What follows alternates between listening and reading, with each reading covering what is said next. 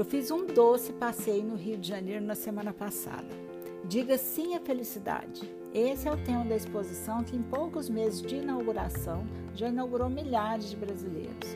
Intitulado Museu Mais Doce do Mundo, o espaço é composto por uma exposição que tem como objetivo proporcionar aos seus visitantes uma experiência instagramável, doce e feliz. Após sucesso em Lisboa, a exposição teve sua primeira edição brasileira em São Paulo em junho e agosto e em setembro e agora em outubro é a vez do Rio. De acordo com a diretora Luzia Canepa, o museu é uma exposição interativa com temática de doces em que se podem conhecer suas histórias por meio de um aplicativo super tecnológico a parada, viu gente? Os doces estão na cultura de todos os povos como elementos de celebração, brincadeiras e alegrias. Então, a exposição foi planejada a partir dessa memória afetiva. Nas 15 salas, há instalações interativas em que é possível rememorar a história e os aspectos sociais e culturais da doceria.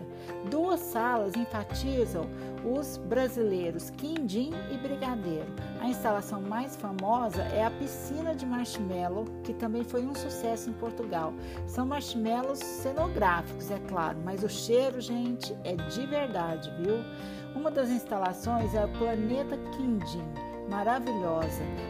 A cenografia é inspirada no jogo Space Invaders, que fez a cabeça de quem cresceu na década de 80. Eu jogava demais, você lembra desse jogo? E ela conta com um game em realidade virtual para você jogar na hora.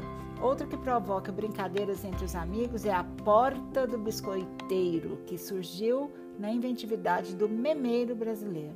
As salas trazem a história de cada doce, representado por meio de realidade aumentada via app do museu.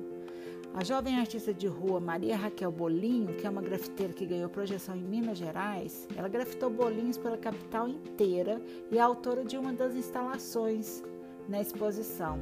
É um enorme mural de cupcakes. Pura diversão, gente. Pode ir, eu recomendo. Comida de Verdade se despede por hoje. Na quarta-feira eu volto com mais notícias doces para você, tá bom? Até lá.